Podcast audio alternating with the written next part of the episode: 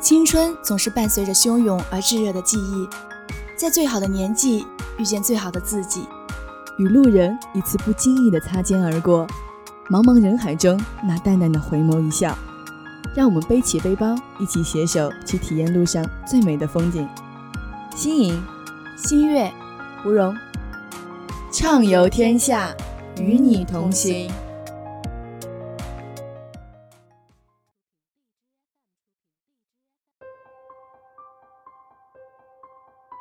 我不知道的寻浦村，在我居住的沿海城市泉州，有一个很特别的渔村。可能是因为从小住在小村镇，所以对市区不是很熟。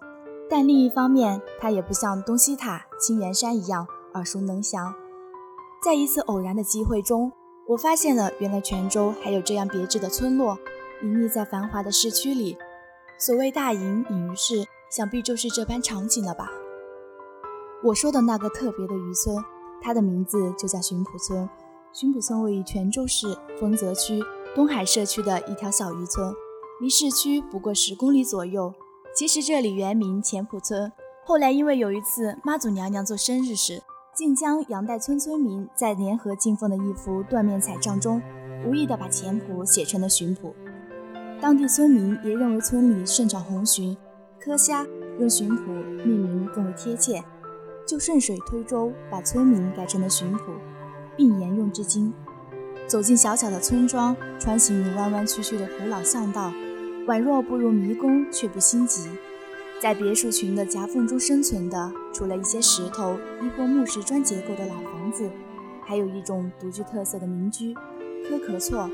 闽南话中，“厝”乃房屋之意，“科”就是海蛎。科壳厝散发着浓浓的古城余韵，外墙上密布的大贝壳在阳光下栩栩生辉。还没见到海，就已经先嗅到了海的气息。当地人是壳壳拌海泥筑屋而居，建起一座座科壳厝，无意间成就了一个建筑奇观。你不知道的是，这些巴掌大的生蚝壳都是从非洲带过来的。你可能很奇怪，为什么要带回来那么多没用的壳呢？这要从宋元时期说起。当年的巡抚是泉州海丝起点的重要港口，商船大部分都载满了丝绸、瓷器。从巡抚起航到非洲海岸，货船到达非洲，把货卖完了，船就空了。可是返航的时候，空船的重心不稳，不利于航行，帆船在海上会不停地颠簸。于是船员们就将散落在海边的壳壳装在船上压舱。再回来后，就堆放在巡捕的海边。当时泉州因为海丝的发展成了富饶之地，却经常受到倭寇的侵扰，曾数度遭遇劫难。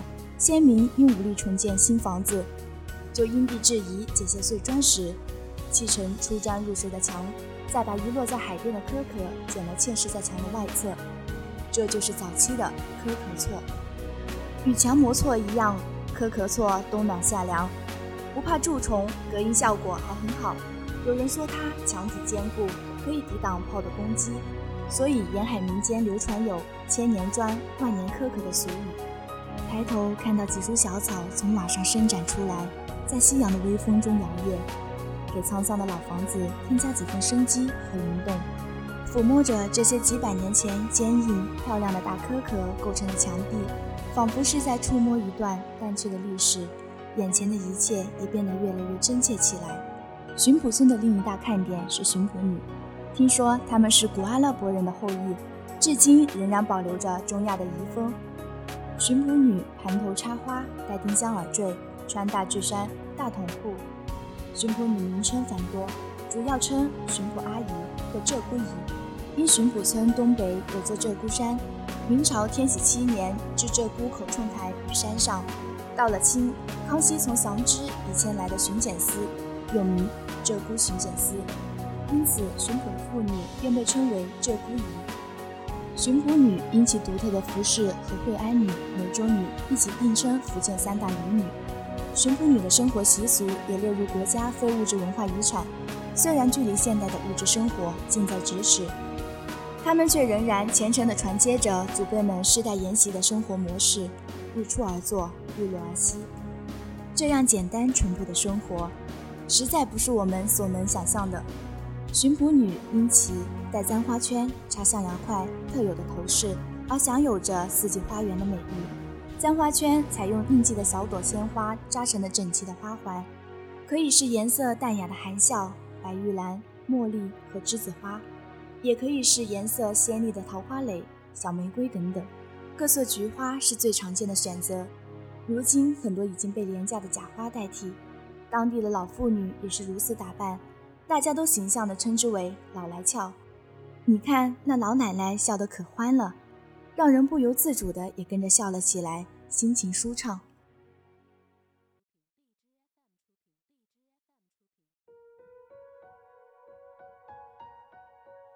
他们的头饰十分繁复，脚下却简单的不能再简单，不是踩着一双人字拖，就是打赤脚，与你的质朴本色显露无疑。卖东西的巡捕阿姨腰上别着十分醒目的鲜红色塑料小钱包，彰显他们对红色一如既往的偏爱。除此之外，巡捕女的耳饰也别具特色。未婚女孩所戴的圆形钉高耳环不加耳坠，结了婚的则戴的有耳坠的钉高耳环，做祖母的则戴老妈丁香坠耳环。如今簪花铺、大巨山的风俗流传下来，大筒裤。已极为少见，取而代之的是牛仔裤之类的时装了。巡捕村其实不大，往东北方向去是后埔，往西去的话是后溪村。这里的巷子窄得惊人，最宽的市集道也不过五米。可是就在这条路上，水果摊、菜场、海鲜摊样样齐全，我一时间还适应不了，但确实能感受到当地居民。充实而又简单的生活快乐，像尼泊尔一样。贫穷不是阻挡幸福的理由，自在随心是最重要的。每年正月二十九这天是巡抚村妈祖巡香日，巡抚人靠海吃海，妈祖就是人们心中的航海女神。人们用盛大的彩街游行活动来表达自己对大海的敬仰，祈求海神的保佑。这一天。从四面八方闻讯赶来的客人，会把小小的巡捕村挤得水泄不通。圣济公前来，人潮涌动，香烟缭绕。走在街道上，你会看到家家户户门前都摆起了香妈桌，桌上摆着鲜花、水果等贡品，同时还准备了一串串长的鞭炮。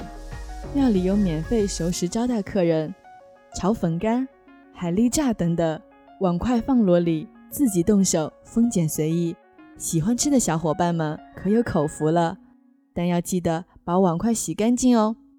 逛完巡浦，走出社区，来到沿海路，看着时间还早，继续在海边散步，感受下微凉的晚风，欣赏着偏西的夕阳。远处打鱼的渔民归来，天色也渐渐暗了下来，我们也该走了。我想。美好的东西似乎触手可及，却又极易消逝。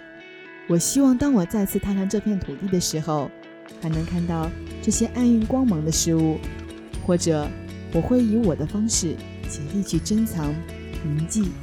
但愿你们也是如此。适宜季节，四月到十一月最佳。建议游玩天数半天。交通条件。